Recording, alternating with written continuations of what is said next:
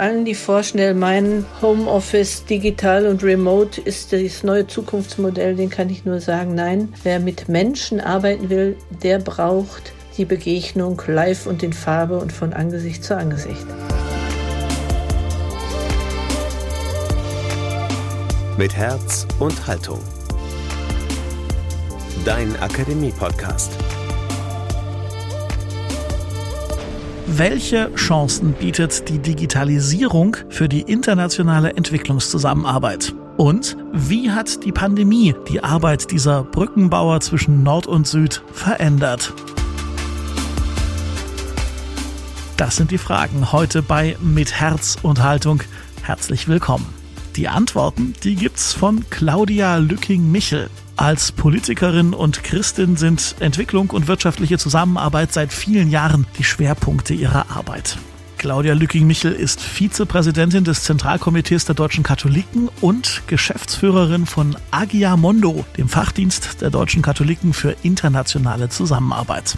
Die heutige Ausgabe dieses Podcasts ist eine Koproduktion mit SEBIT, den Sächsischen Entwicklungspolitischen Bildungstagen und dem dahinterstehenden Verein AHA Anders Handeln in Dresden. Ja, und Christoph Bosens von Sebit, der hat sich per Zoom-Konferenz mit Claudia Lücking-Michel zu einem morgendlichen Interview getroffen. Und das Gespräch der beiden, das hört ihr genau jetzt. Digitalisiert entwickelt? Fragezeichen. Chancen und Herausforderungen der Digitalisierung auf die Entwicklungszusammenarbeit. Ja, guten Morgen, Frau Lücking-Michel. Guten Morgen, Herr Bosen. Grüße nach Dresden. Grüße nach Köln, wenn ich das richtig weiß. Genau, hier ist der Sitz von Agiamondo, da bin ich. Da werden wir ja gleich zu sprechen kommen. Die Idee war, sich über, ja, über das Riesenfeld Digitalisierung mit Ihnen auszutauschen. Eine erste Frage an Sie wäre natürlich Agiamondo. Ich muss offen gestehen, hatte ich so nicht wirklich auf dem Schirm. Asche auf mein Haupt. Mich interessiert natürlich, was ist denn überhaupt Agiamondo und was ist Selbstverständnis und Ziel der Arbeit äh, dieses Vereins? Das ist ja ein Verein. Ja, vielen Dank für die Einladung und vielen Dank für die Gelegenheit, über unsere Arbeit zu berichten. Agiamondo, das ist der Personaldienst der deutschen Katholikin für internationale Zusammenarbeit. Sitz in Köln, haben wir schon gesagt.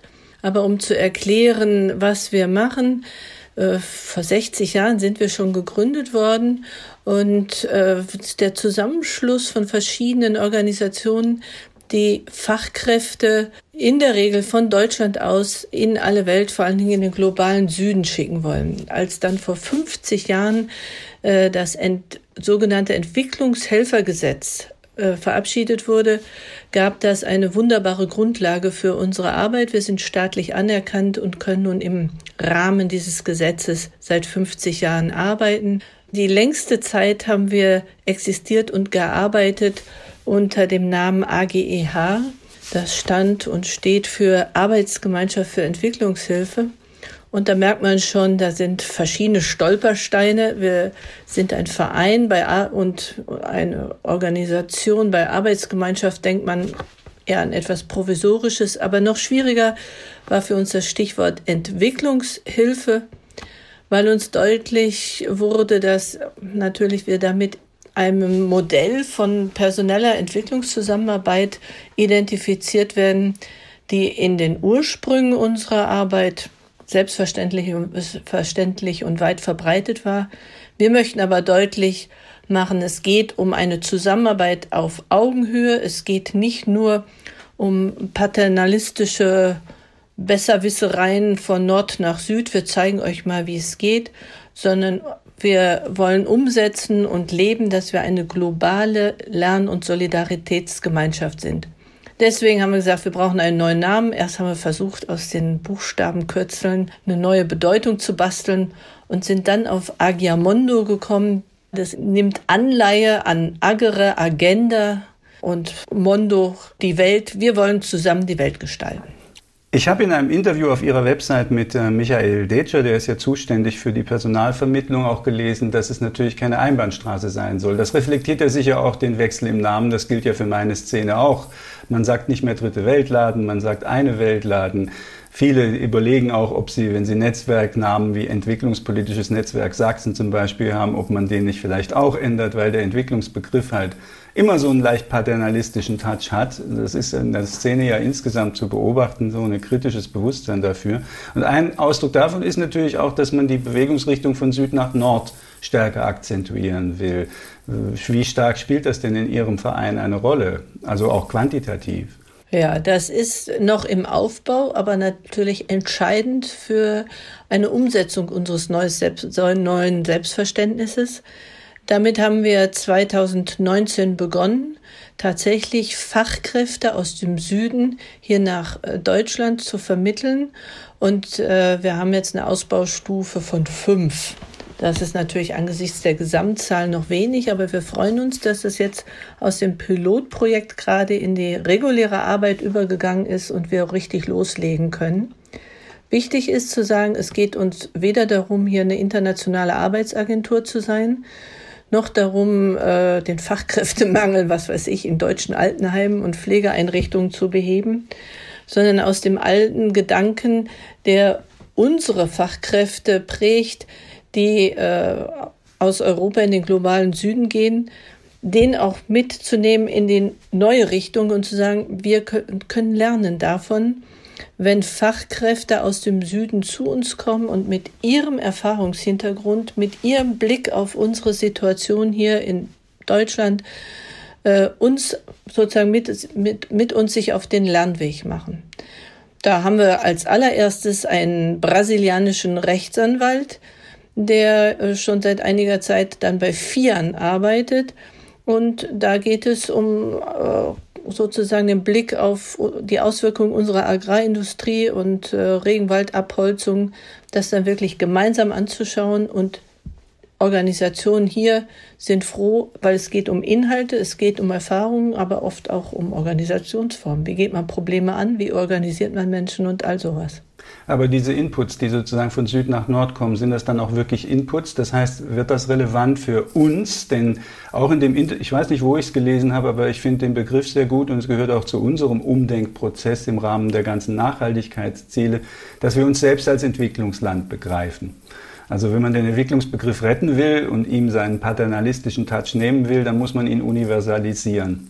Bedeutet das, dass die Menschen, die aus dem Süden kommen, auch Inputs für uns dabei haben und nicht nur irgendwie ein Austausch dann stattfindet, der dann doch wieder in den Süden zurückschwappt, was ja jetzt nicht negativ gemeint ist, aber gibt es dann etwas, was auch bei uns sozusagen anstößt zu den Veränderungen, die wir wohl auch vor uns haben, wenn wir wirklich nachhaltig werden wollen? Ja, unbedingt. Das wollte ich gerade äh, schon deutlich machen. Und ich meine, das ist ja spätestens mit diesen äh, Sustainable Development Goals, den Nachhaltigkeitszielen, uns allen in die Agenda geschrieben. Es gibt nicht nur die Entwicklungsländer und die anderen, die schon weiter fortgeschritten sind, sondern wenn man den Begriff retten will, dann nur, wenn man sagt, wir alle müssen uns entwickeln, wir alle müssen uns verändern. Wahrscheinlich müssen wir uns hier im globalen Norden sogar deutlich mehr verändern als das, was wir von den äh, Partner und Partnerinnen im Süden erwarten. Und als katholische Organisation bin ich an der Stelle auch immer ganz stolz, wenn ich auf äh, Laudato Si, dem Text von unserem Papst Franziskus, verweisen kann, der den gleichen Gedanken in bildhaften Worten schön ausgedrückt hat, indem er gesagt hat, wir leben alle in einem gemeinsamen Haus und wir haben eine gemeinsame Verantwortung. Äh, und wenn wir eine Zukunft haben wollen, dann nur, wenn wir das gemeinsam angehen und uns alle verändern wollen. Und die ersten Erfahrungen mit diesen ja noch wenigen Fachkräften aus dem Süden sind genau das, das funktioniert. Sie haben eine Botschaft für uns, sie können das hier einbringen diese produktive Fremdheit, die, die wir so schätzen, wenn Leute von außen kommen, die funktioniert hier. Aber ich bin umgekehrt auch sicher, dass äh, wie bei jeder echten Begegnung und bei jedem echten Austausch diese Fachkräfte, wenn sie zurückgehen in ihre Organisation, in ihren Kontext, auch weiter Lernerfahrungen mittransportieren und mitbringen, die unsere Zusammenarbeit insgesamt verändern wird. Eine letzte Frage noch zu Agiamondo, damit wir irgendwie wissen, wie Agiamondo agiert. Sind Sie jetzt ausschließlich Personalvermittler an NGOs, an äh, staatliche oder semistaatliche Organisationen? Äh, oder sind Sie selber auch Projektträger? Ganz konkret, also dass Sie in eigener Regie Projekte zum Beispiel im globalen Süden auch längerfristig betreuen. Ja, das ist eine wichtige Nachfrage. Tatsächlich sind wir ein, sowas wie ein Dienstleister. Organisationen, die mit ihren Partnern vor Ort äh, entdecken, dass sie jetzt gut eine Fachkraft bräuchten, wenden sich an uns und sagen, ihr seid doch unsere Spezialisten in dem Thema, könnt ihr uns beraten, könnt ihr uns helfen, Fachkräfte zu finden. Wichtige Aufgabe für uns, Personalgewinnung. Könnt ihr uns helfen, die vorzubereiten? Das passiert zentral bisher in Köln, dass die drei, vier Monate teilweise bei uns waren, um vorbereitet zu werden, begleitet wurden. Wir haben die ganze rechtliche Versicherungsseite äh, gemanagt und wenn sie zurückkommen, dann gibt es bei uns ein Debriefing und einen weiteren Kontakt. Wir haben einen zunehmend wichtigeren Bereich, das sind die Fachkräfte, die im Kontext des sogenannten zivilen Friedensdienstes entsandt werden da ist unsere Rolle eine andere. Da können wir selbst auch Projekte definieren und sagen, also hier in dem Länderprogramm, in dem Bereich wollen wir sozusagen etwas Neues beginnen. Aber Projekte, die dann sozusagen Personalprojekte sind. Wir bringen kein Geld mit. Wir haben nicht, unsere Leute haben nicht noch zusätzlich Geld in der Tasche, mit dem man vor Ort dann die klassische Projektfinanzierung äh, machen könnte. Ja, jetzt haben wir ja ein bisschen den Rahmen abgesteckt, indem wir jetzt auf unser Thema einschwenken können. Unser Thema hat ja auch noch einen schönen Obertitel mit Fragezeichen digitalisiert entwickelt. Chancen und Herausforderungen der Digitalisierung auf die Entwicklungszusammenarbeit. Sie hatten jetzt im Januar mit Ihren Partnerorganisationen aus Österreich und der Schweiz, wenn ich es richtig weiß, einen Kongress, der sich mit diesem Thema beschäftigt hat, mit den Herausforderungen. Was haben Sie denn da wirklich diskutiert. Also ähm, ich hatte nach den kleinen Texten, die ich auf Ihrer Website dazu gefunden habe, den Eindruck, das war eigentlich eine sehr positive Sache. Digitalisierung wird jetzt nicht naiv betrachtet, aber Sie sehen doch da, glaube ich, mehr Chancen als Risiken. Oder ist das eine falsche Sicht auf die Dinge? Wenn man es in einem Satz zusammenbringen will, dann würde ich diese Bilanz auch mittragen und das auch so formulieren. Zum Hintergrund, diese Tagung hatten wir lange geplant. Wir machen das mit diesen beiden Partnerorganisationen regelmäßig, so einen äh, länderübergreifenden Fachaustausch. Und wir waren uns schon vor anderthalb Jahren einig, Digitalisierung verändert Entwicklungszusammenarbeit insgesamt. Und dann gucken wir mal, was das für unsere Aufgaben konkret heißt. Und gedacht haben wir an Vereinfachungen in der Verwaltung, in der Geschäftsführung, in der Abrechnung. Das, was man mit allen Geschäftsbetrieben jetzt teilt, die sich digitalisieren müssen. Als nächstes haben wir gedacht, wo ändern sich Projekte, wenn da digitale Tools zusehends zum Einsatz kommen, was weiß ich, für die Kontrolle, wie Ernten äh, funktionieren, wo äh, Produkte reif sind, Wasser Supply Control war ein Thema, wie kann man E-Learning forcieren das war noch vor Corona-Zeiten. Und all die anderen Fragen, wo unsere Fantasie und unsere Erfahrung jetzt richtig wachsen, wenn man sagt, oh, da kann Digitalisierung den eigentlichen Problemen, die vor Ort im Land sind, äh, entscheidend weiterhelfen. Was wir nicht geahnt haben, ist, dass äh, was wir alle lernen und erfahren mussten und teilweise würde ich auch sagen durften durch die Corona-Zeit, Jetzt war im Januar die Tagung wie gerufen, als würden wir bilanzieren ein Jahr personelle Entwicklungszusammenarbeit mit Corona unter Digitalbedingungen. Und das hat dem Ganzen natürlich nochmal einen ganz neuen und weiteren Schub gegeben. Denn jetzt machen wir Erfahrungen, wie funktioniert Kommunikation? Welche Möglichkeiten gibt es, wenn alle in Zoom-Konferenzen sich weltweit vernetzen können? Wo sind aber auch da neben den vielen neuen Chancen auch die Begrenzungen, und zwar nicht nur technischer Art und von der Ausstattung her, sondern auch von den Möglichkeiten der Begegnung, des äh, Miteinanderlebens und Arbeitens.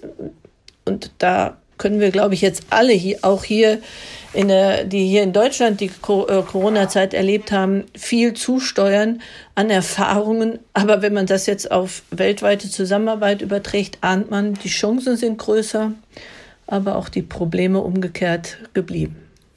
Naja, es ist ja auch so, es ist ja eh so ein bisschen verrückt oder sozusagen der Film im Film. Wir machen das jetzt hier auch über, über eine Konferenzplattform. Äh, wir machen das digital, sehen das natürlich als Chance, vereinfacht zum Teil die Arbeitsprozesse, beschleunigt sie. Aber ähm, ich denke, Sie kommen ja ohne die personellen oder die Personalbegegnungen, die realen Präsenzbegegnungen in Ihrer Arbeit nicht aus. Also sprich, Gestern im Vorgespräch sagten Sie schon, Sie machen zum Teil jetzt die Projektbetreuung selber dezentral. Also das heißt, die Mitarbeiter, Mitarbeiterinnen, die sonst im globalen Süden unterwegs wären, sitzen jetzt, was weiß ich, wo hier in Deutschland und betreuen diese Projekte jetzt digital. Aber auf Dauer wäre das doch wohl nicht möglich, oder? Ja, und genau beide Aspekte herauszustellen, das ist mir wichtig. Also konkret, letztes Jahr im März, April mussten viele Fachkräfte einfach überlegen, können wir vor Ort bleiben, wie verändert sich hier die Situation. Sie sind teilweise relativ überstürzt dann ausgereist und ein knappes Drittel unserer Fachkräfte kam hier nach Deutschland mit der Erwartung, das dauert jetzt hier so vier, fünf, sechs Wochen und dann können wir wieder zurück. Wir wissen alle, das hat sich ganz anders entwickelt. Wir haben hier gelernt, Homeoffice, Betreuung von Projekten. Das geht teilweise wunderbar, wenn nicht sogar besser von hier aus mit stabiler Internetverbindung und sicherem Arbeitsumfeld. Da haben wir gestaunt, was möglich war und was möglich ist und sind ganz stolz auch auf die Fachkräfte, die sich unter diesen zunächst provisorischen Bedingungen darauf eingelassen haben. Aber je länger das dauerte, wurde auch klar, das lebt von den Kontakten und den Beziehungen, die vorher schon aufgebaut waren, die gepflegt und bestärkt worden waren, dadurch, dass Fachkräfte wirklich vor Ort mit den Menschen dort das Leben geteilt haben und sich ganz existenziell auf ihre Situation eingelassen haben. Und natürlich kommen jetzt die Anfragen, na, wenn das so gut geht, dann könnt ihr das ja demnächst euer Arbeitsmodell umstellen. Dann geht eine neue Fachkraft mal zum Antrittsbesuch für drei Wochen zu den Partnern vor Ort und dann äh, können die doch von hier aus weiterarbeiten. Das ist viel billiger, womöglich nachhaltiger, weil der Reiseaufwand nicht so groß ist und in jedem Fall vielleicht sicherer. Und jetzt kommt es uns sehr, sehr darauf an, deutlich zu machen, nein, dass äh, die persönliche Begegnung, der Austausch, das Signal, ich bin hier und lasse mich ganz auf äh, die Situation und die Arbeit mit euch und mit Ihnen hier ein. Das ist eine wichtige Bedingung, damit wirklich Vertrauen wachsen kann. Und allen, die vorschnell meinen, Homeoffice, digital und remote ist das neue Zukunftsmodell, den kann ich nur sagen, nein.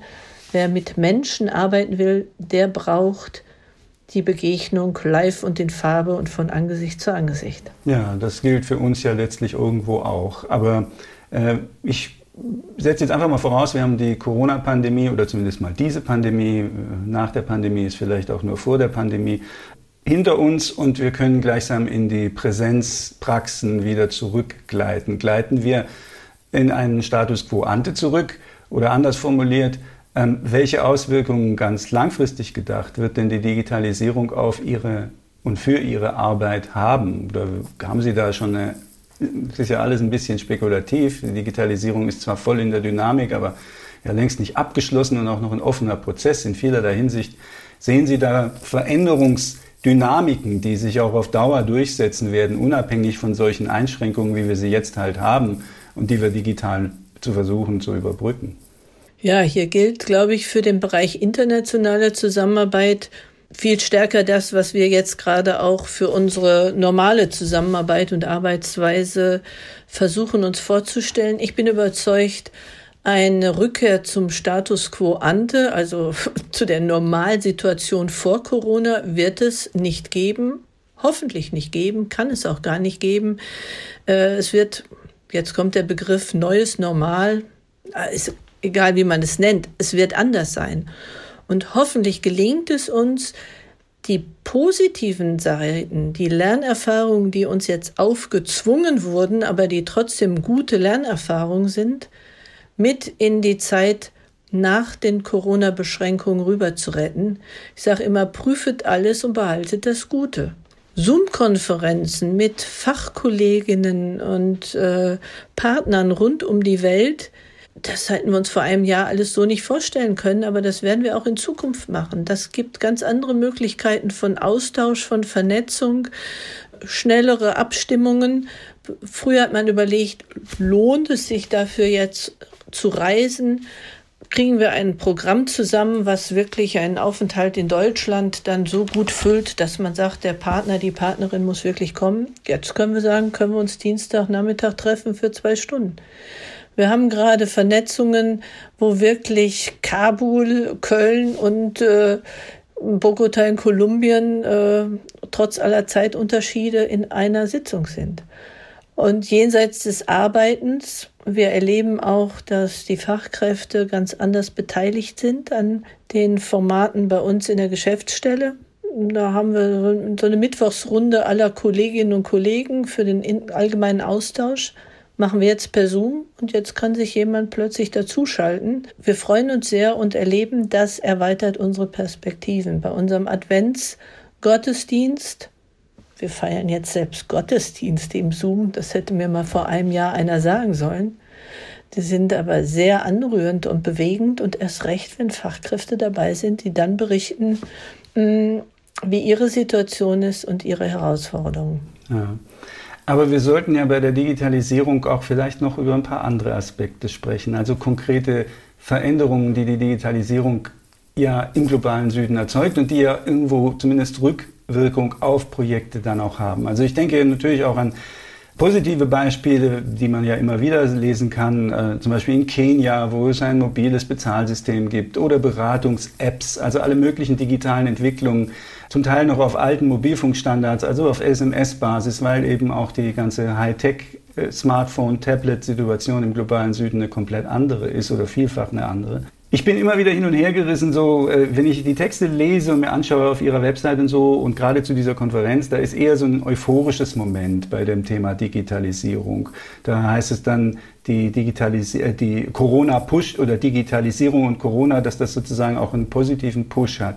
Ich habe aber auch andere Texte gelesen, wo jetzt gerade auch Corona und Digitalisierung eher natürlich auch auf Voraussetzungen basieren, also die Digitalisierung im positiven Sinn, die nicht gegeben sind. Also wenn ich lese, dass 75 Prozent der Menschen im südlichen Afrika gar keinen Internetanschluss haben und in manchen Ländern das sogar über 90 Prozent betrifft, also nur 10 Prozent, und es womöglich auch eher Ballungsräume sind, die sowieso als ähm, digital ähm, schon ziemlich weit fortgeschritten bezeichnet werden können, sehen Sie da nicht auch ein gewisses Abhängen bestimmter Bevölkerungen, auch bestimmter sozialer Milieus, ethnischer Milieus oder auch Gender-Thema. Ne? Also Frauen sind eher sogar tendenziell benachteiligt im Moment und fallen hinten runter bei dem Prozess der Digitalisierung. Sehen Sie da nicht auch negative Auswirkungen auch auf Ihre Projekte?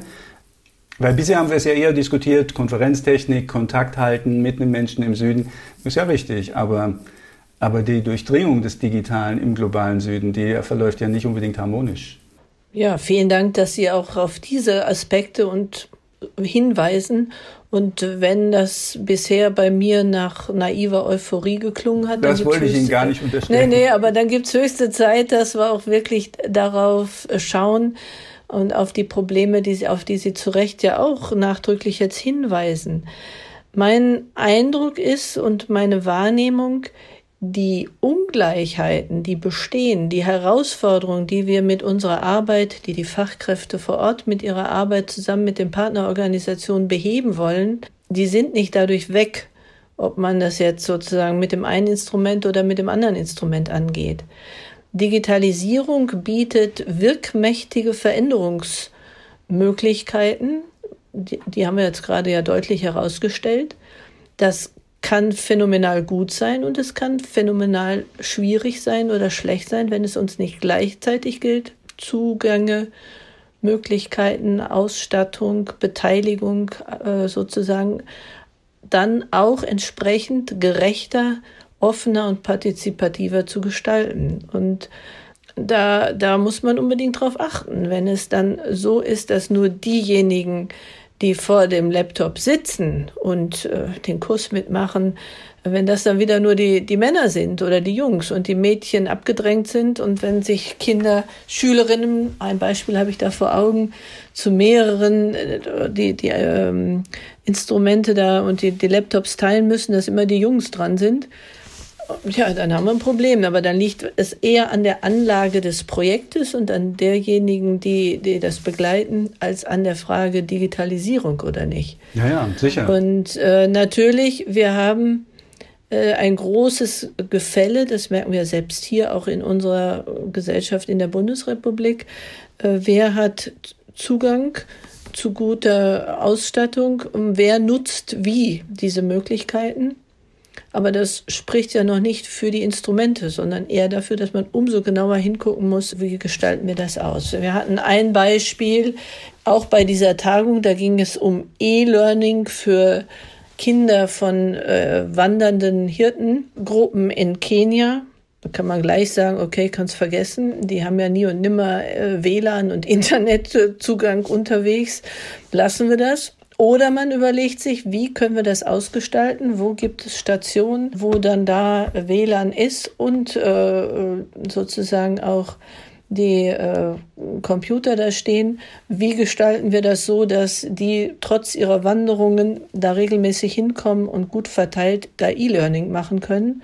Und wenn das gelingen würde, ich glaube, das konkrete Projekt, was ich vor Augen habe, funktioniert ganz gut, dann ist es eine ungemeine Chance dann können die Hirtenkinder, die, die äh, Pastoralistenkinder in ganz anderer Weise plötzlich Zugang zu Schulbüchern und Lerninhalten haben, als wenn wir da Lehrer hinterher schicken würden mit äh, alten gedruckten Büchern unterm Arm. Ja, sicher.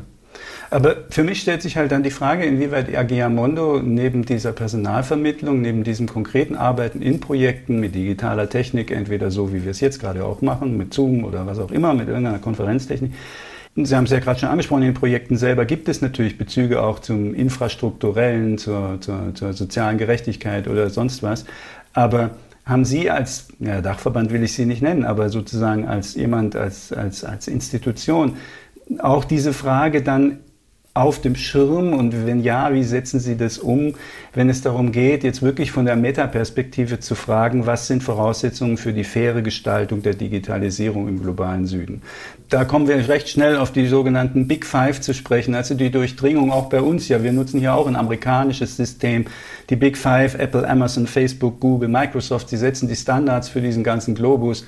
Und sie haben im globalen Süden natürlich auch ihre kommerziellen Interessen und vielfach haben die Länder keine Chance, eigene Plattformen aufzubauen. Also sprich, es gibt da enorm viele Probleme und ich habe jetzt eine Studie von 2018 mir in der Vorbereitung angeschaut von, von Brot für die Welt, von dem Sven, Hil Sven Hilbig, eigentlich nur ein Blog. Es ist ein zehn Seiten Dokument, in dem er diese Fragen aufreißt und ich finde in einer sehr, sehr spannenden Form.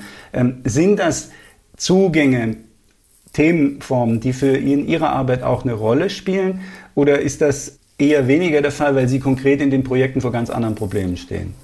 Ja, aber oder nein, aber je nachdem. Also ich meine, wir haben schon eine besondere Rolle, weil wir ein Personaldienstleister sind und nicht ein kleines Hilfswerk. Das heißt, wir äh, agieren nicht so, dass wir sagen, oh, hier ist folgende Problemlage, da bauen wir mal ein Projekt auf. Aber umgekehrt, die große Stärke ist ja, dass wir mit unseren ja knapp 300 Fachkräften weltweit auch wirklich vor Ort sind, im Gespräch mit den Menschen. Uns ist ganz wichtig auch, unsere Fachkräfte kommen jetzt nicht als die Besserwisser von außen, sondern sind integrierte Fachkräfte in den einzelnen Partnerorganisationen. Und da bitte nicht die Chefs, sondern an der Stelle, wofür sie dann sozusagen auch angefragt und ähm, äh, dorthin geschickt wurden. Und das gibt natürlich einen ganz differenzierten und vielfältigen und wirklich basisnahen Einblick in Chancen und, Sie haben es benannt, vor allen Dingen auch Probleme. Wir, wir können dann auch nicht agieren blind für die Rahmenbedingungen. Und das kommt zurück, das wird ausgetauscht und das reflektieren wir mit den Auftraggebern. Auftraggeber sind zum Beispiel die großen Hilfswerke wie Miserio, Adveniat oder Brot. Und das sollte dann und wird auch im guten Austausch Auswirkungen haben auf deren weiteren Planung. Und die Probleme, die Sie ansprechen mit den Big Five, mit äh, Datenschutz, Marktdominanz, Einflussmöglichkeiten, das sind Probleme, denen wir uns alle stellen müssen, denn das betrifft uns äh, ja hier genauso. Wovon machen wir uns abhängig? Warum äh, nutzt hier wer welche Software? können wir Fake News und Meinungsbeeinflussung oder Dominanz verhindern oder meinen wir nur, wir werden unabhängiger. Und je wichtiger jetzt gerade auch im Alltag von viel mehr Menschen solche Softwareangebote, Social Media werden, umso wichtiger ist, dass wir da sowieso drauf gucken. Egal, ob wir in der, in der Entwicklungszusammenarbeit unterwegs sind oder hier unsere Bildungsarbeit oder Akademiearbeit in Deutschland machen. Ja, sicherlich. Das, das betrifft uns ja als NGO letztlich genauso. Ne? Aber für mich ist halt die Frage, weil Sie ja schon äh, relativ ähm, groß angesiedelt sind, wie die kirchlichen Träger entweder der Entwicklungszusammenarbeit oder auch der Bildung oder das katholische Fondbrot für die Welt sind ja viele kirchliche Institutionen auf unterschiedlichen Ebenen aktiv. Aber es wäre ja vielleicht auch wichtig, gleichsam im globalen Norden, und nehmen wir Deutschland als ja durchaus nicht unwichtiges Land im globalen Norden, auch darauf zu dringen, dass natürlich dann auch Konzepte entwickelt werden müssten, wie man dem globalen Süden eine Entwicklung in die digitale Welt hinein ermöglicht, die halt auch wirklich Chancen bietet zur Verbesserung der Lebenssituation der Menschen. Ne? Also es geht natürlich auch darum, was weiß ich, von Urheberrecht, nehmen wir die Pandemie, die können wir auch nehmen, Impfstoffe, ja, inwieweit Patentrechte, All diese Dimensionen sind ja auch in Handelsverträgen, sowohl auf EU als sogar bilateral geregelt. Nehmen Sie auf solche Sachen, auf solche Diskussionszusammenhänge, die sich hier auftun, wenn man wirklich fragt, äh, wie sähe eine gerechte globale Digitalisierung aus. Nehmen Sie auf solche Diskussionszusammenhänge als Institution, als Agiamondo auch Einfluss oder eben eher nicht, was ja auch legitim wäre, weil Ihre Arbeitsschwerpunkt nun mal ein komplett anderer ist? Also im Rahmen unserer Möglichkeiten agieren wir hier und verstehen uns hier auch als äh, Lobbyist im guten Sinne für äh, diese Anliegen, äh, die uns durch unsere Partner und durch unsere Fachkräfte, die das vor Ort erleben, auf die Agenda geschrieben werden. Aber vielleicht auch noch mal ein Wort zu dem, was denn unsere Fachkräfte vor Ort machen. Ich meine, gerade wenn das Stichwort Entwicklungshelfer fällt, ich glaube, dann haben viele noch sehr klassische Bilder vor Augen, den Handwerker, der in einer Berufsschule sozusagen Lehrlingen zeigt, wie, wie, wie das denn so geht. Ja, das waren die Anfänge im medizinischen Bereich, im Handwerksbereich. Heute sind unsere Fachkräfte in allen möglichen Bereichen unterwegs, im Bildungsbereich, aber auch in der Organisationsentwicklung, in der Rechtsberatung und das sind ganz viele hochpolitische Anteile, die die da drin haben und wo sozusagen dann integriert in die Arbeit und in den Beitrag, den unsere Fachkräfte leisten können, genau das adressiert wird.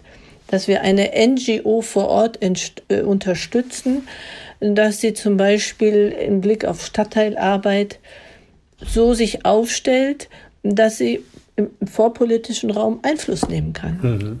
Früher hätte man gesagt, also was weiß ich, unsere Aufgabe ist es, die Schule zu bauen und womöglich die Lehrer zu schicken. Heute würde man sagen, das ist eigentlich nach unserem Verständnis Aufgabe der öffentlichen Hand die, äh, und das auch flächendeckend im Sinne der Daseinsvorsorge für alle Bevölkerungsschichten zu machen. Die NGOs, mit denen wir zusammenarbeiten, setzen sich dafür ein, dass vor Ort starke Stimmen entstehen und sie das von ihren politischen oder kommunalen Strukturen einfordern.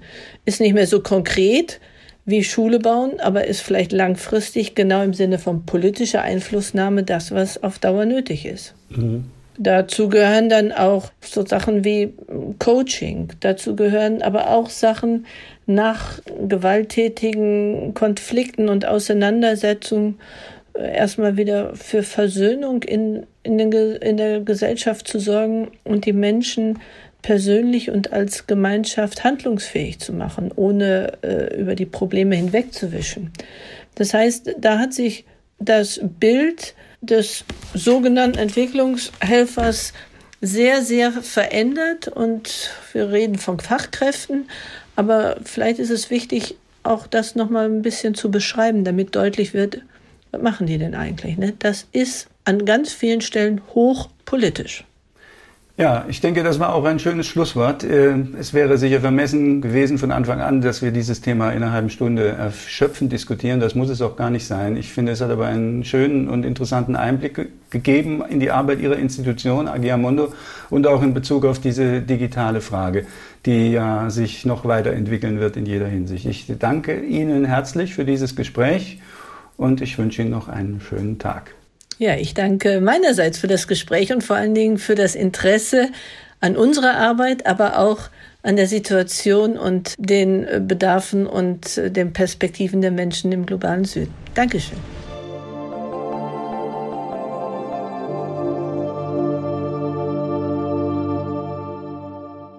Claudia Lücking-Michel von Agiamondo im Gespräch mit Christoph Bosens von den Sächsischen Entwicklungspolitischen Bildungstagen hier im Podcast der Katholischen Akademie im Bistum Dresden-Meißen. Wir sind auf eure Kommentare und Ergänzungen gespannt. Ihr erreicht uns wie immer auf lebendigakademisch.de oder über Instagram oder Facebook. Das war's für heute von uns. Vielen Dank an das Team von AHA, an das Handeln und den Sächsischen Entwicklungspolitischen Bildungstagen für die Zusammenarbeit bei dieser Ausgabe. Und wenn ihr es noch nicht gemacht habt, dann abonniert uns doch bitte und folgt uns. Dann gibt's uns nämlich regelmäßig auf die Ohren, wenn ihr mögt. In der Regel gibt's hier immer am Donnerstag frische Podcast-Ware für euch. Ich bin Daniel Heinze. Vielen Dank fürs Zuhören und bis zum nächsten Mal. Mit Herz und Haltung dein Akademie-Podcast.